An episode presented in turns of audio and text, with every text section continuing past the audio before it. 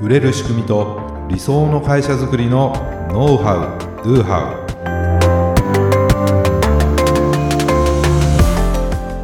ウこんにちはビズクリエイトの渡辺です。こんにちはビズクリエイトの武井です。よろしくお願いします。はいお願いいたします。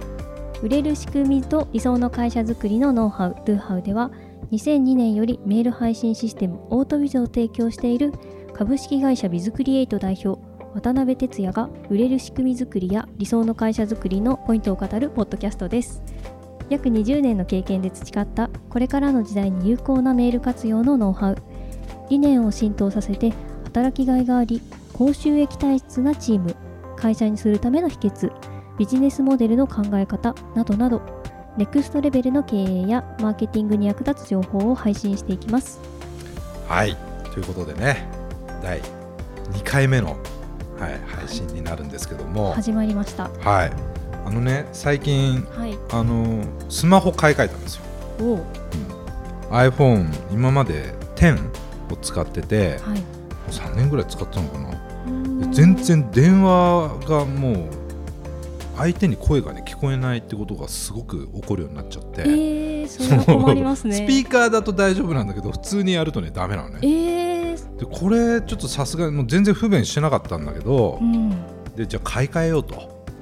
な、うん、まあ今 iPhone12 なんですけど、はい、いろいろね種類があるわけ。どんな種類 iPhone12 とであとプロ、うん、で MAX、うん、ミニってあるわけ。でミニはやっぱちっちゃいのね。あのなんか昔の以前の iPhone みたいな感じ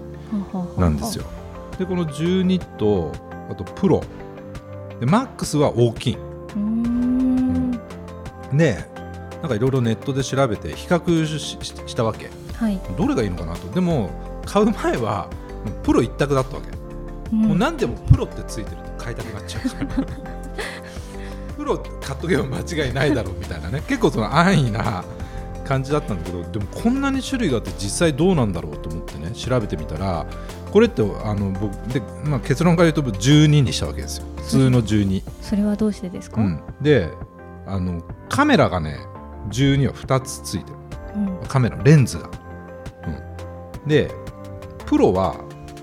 3つついてるんですよレンズ。がすごくいい写真撮れそうですね。でミニはちょっと小さすぎるなと。でマックスは大きすぎるから普通の12かプロだなと思ったわけ、うん、うん、だけどね、最終的にプロにしようと思ったんだけど、うん、いや待てよということで一応調べてみようと思って調べたら、はい、単純にこのレンズが2つか3つか。うん、要するに写真のその機能がカメラの性能っていうかな。の違いぐらいのもんなんですよ。それ以外は特にそうそうそうそうそう。でこの iPhone12 は今までの iPhone 史上最も画面が大きくて軽いのね。それはいいですね、うん、すごくいいんだけど、うん。ただプロの方が重たいんですよ。何十グラムか、うん、若干重たい、うん、でよくよく考えたらそんな写真を俺撮らないや 気づいて。そんなにバシバシ写真撮らない人だった。と、うん、だったらプロである必要ないし軽さを撮った方がいいなと思った間違いないです、ね、せっかくだってね iPhone 史上最高に画面が大きくて軽いわけだから、でまあ、マックスとミニはどうして外したかっていうと、うんでマックスはもう大きいのでちょっとポケットに入らないと嫌だなとかって、うんで、ね、ミニは小さいんでも別にいいんですけど最近あのネットフリックスをよく、あのスマホで見るんですよ、うん、韓国ドラマにめっちゃハマってて もうやばいです。えー、面白いんですめちゃくちゃもうこれ話してともこれだけでもあの何本も番組がね作れちゃうぐらいの感じになるんで まあこのぐらいにしますけれども、うん、まあ何が言いたいかっていうとなんかね、えー、自分に合ったものが何なのかっていうのを、まあ、ちょっと時間かけて調べてみると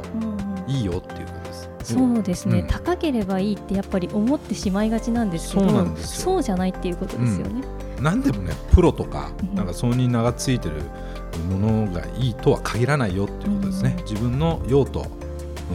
みたいなものを、まあ、明確にして調べてみると、うん、意外と自分に合ったものって見つけやすいのかなと、うん、今までその辺をちょっと、まあ、あんまり考えずに買ってたわけなんですけどね、まあ、それで後で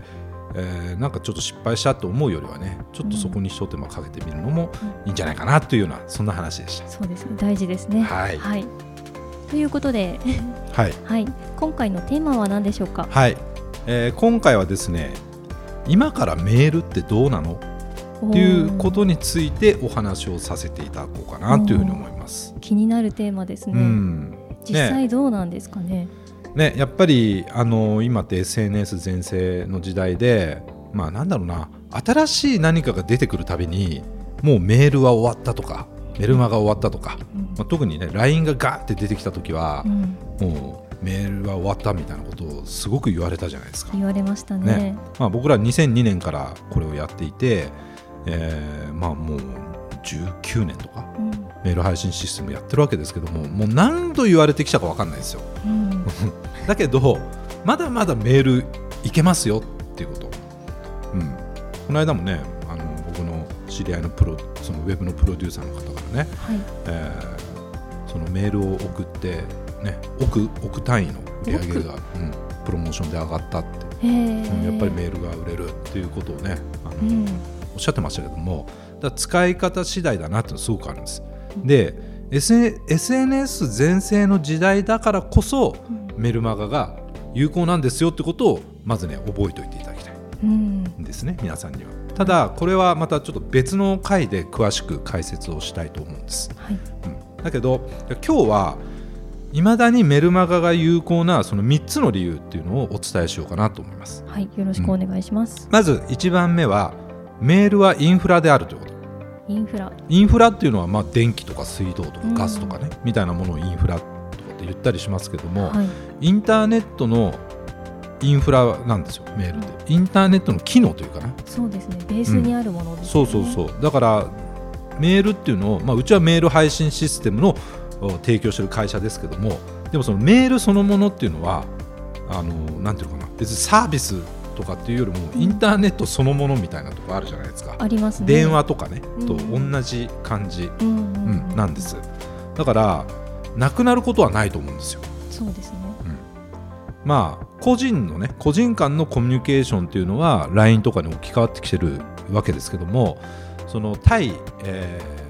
ー、企業対個人要するに B2C ですよね。とか企業対企業 B2B ではメールがまだまだ主流ですよねと確かにそうですね、うん、仕事のやり取りね、まあ、僕らもチャットワークとかあそういうのも使えますけれどもでも、例えばアマゾンとか楽天とかねネット通販、うん、ネットショッピングをするとまあ、大体メールでいろいろ送られてきますよね。そうですね。LINE で送られてくることとかあんままだないですよね。ないですよね。うん、でそこから、えー、いろいろなフォローのメールもそうだしいろいろなセールのメールとかっていうのも送られてきててそういうのは結構見たりとかね皆さんしてると思うんですよ、うん、だからビジネスをやってる人とそのお客様とのコミュニケーションというのはまだまだメールが有効っていうのがあります、うん、ね、あとはあんまりこう SNS 上でセールスみたいなのってちょっと、ね、嫌がられることもあります。あくまでもコミュニケーションの手段として使ってる人たちがセールスがたくさん入ってセールスメッセージってそんなに見たくないみたいなのあるわけですよ、うん、うん、まあ、変わってきてますけどね。でもいろんなメディアと比較しても、まあ、メールはインフラであってまだまだ使われているので、えー、まだ有効なんですよっていうことがまあ1つ目です、はい、で2つ目はメールは実は流行に流されないっていう話。なんですね、まあ、インフラであるからっていうこともそうなんですけども例えば、まあ、今なんだろう。今一番熱い SNS って、まあ、インスタグラムとか。インスタですかね。ね、まあ、いろいろあるじゃないですか、まあ、最近だとクラブハウスとか、うん、ね、音声版ツイッターなんて言われてますけども。でツイッターフェイスブックとまあ若い層で言えば TikTok とか、うんまあ、そういういろいろなものがあるんですけどもなんだろうもう十何年かミクシーっていうのがあったんですよ。ありましたね。ね、マイミクとか言って要するに友達をそこでたくさんこう増やしていくわけなんですね。でじゃあ、えっと、マイミクが5000人いました。やっとの思いで5000人集めましたって言ってもミクシー廃れてしまったわけでみんなフェイスブックとかねツイッターに移行しちゃったわけじゃないですか、はい、じゃあそのマイミクが全員そっちに移ってくれるかというとそうじゃなくて、うん、また一から友達を増やし続けなきゃ増やしていかなきゃいけないわけですよ。そうですね、うん。これってすごくあの、まあ、プラプラットフォームですね。プラットフォームに依存するっていうふうに僕ら言ってるんですけども非常にリスクが高いですよね、うん、そこそれはやった方がいいんだけどそこだけに特化してやってるとそのサービスが廃れてしまったりしたら、もう終わりなわけですよ。そうですね。もうマイミクの方に連絡取れないですもんね。そうそうそう。だけどメールっていうのは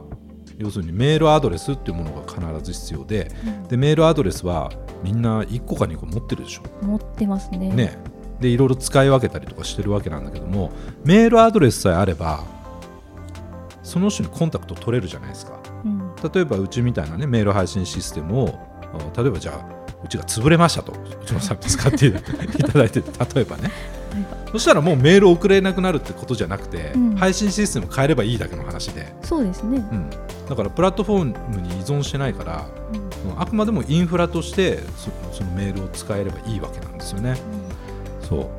う。だから、まあ、その流行っていうものもちゃんとキャッチアップしてやっていった方がいいんだけれどもでもメール自体はもうインフラであって流行に流されないものであると、うん、だからメールアドレスってものだけしっかりと、えリストをねあの管理しておいてもらったらずっとそれをビジネスで使うことができるんですよってことですね。はい。うん、そして3つ目。読みたい人に送るので反応が高いんです。うん。えー、SNS っていうのは、まあ、確かに友達登録しててその人たちにえー、その自分の投稿を見てもらうとか、うん、えー、ネットで検索して、えー、そこでアクセスしてもらうっていう要するに不特定多数の人に見てもらうことはできるんですけども、はい、でも例えばツイッターのタイムラインとかフェイスブックのそのそうですけどどんどんいろんな人の投稿が来る出てくるから、うん、確実に見てもらうってこともできないし、うん、たまたまタイミングがあった時にそれを見てもらうみたいな感じになっちゃうじゃないですか。なりますね。でさっ最初に言ったようにそそれで売り込み種が強いものだともう友達解除されちゃうとかさ、うん、ブロックされちゃうとかってもあるわけなんですよね。だけどメールマガジンとかっていうのは要するにメールは基本的にメールアドレスを登録してくれた人だけに送られるものなんですよメールマガって。そうですね。あなたの情報をあなたのことを知りたいですとかあなたの商品サービスに興味がありますっていう意思表示をしてくれた人だけに送るのでだから反応が高いんですよ、うん、うん、要するに不特定多数に対して特定多数の人に送るそういったクローズドなメディアであるってことなんですよね。濃いはずなんですよね。濃いはずなんです。うん、はい、で、まあ、どんどんそれでメールを送っていっ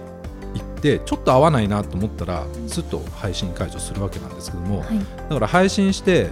えー、もういらないですという人ももちろん出てくるんですけど、はい、でもどんどんどんどん濃くなってきますよね。そうですね、うん、欲しい人だけが集まっ残っていくっていう感じですもんね、うん、だから反応が他のメディアよりも高いっていうことが言えるんじゃないかなっていうふうに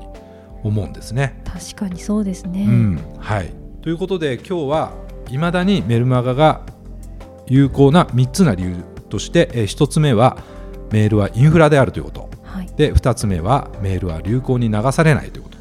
で3つ目は読みたい人に送るので反応が高いというねこの3つについてお伝えしました。はい。まだまだメールが有効だってこれからメールやろうと思ってるけどどうなのっていうふうなテーマでしたけれどもまだまだ有効だということがそうですね。お伝えできたかなと思います、はいまあ、引き続きね、えー、はい、こんなテーマで、えー、もっとねこれからどうしていけばもっとねメール活用ができるかということも今後ご紹介していければなというふうに思っております。はいよろしくお願いします。はい、はい、それではご感想やご質問は説明文に記載の URL からメッセージをお送りください。今回もご視聴いただきありがとうございました。ありがとうございました。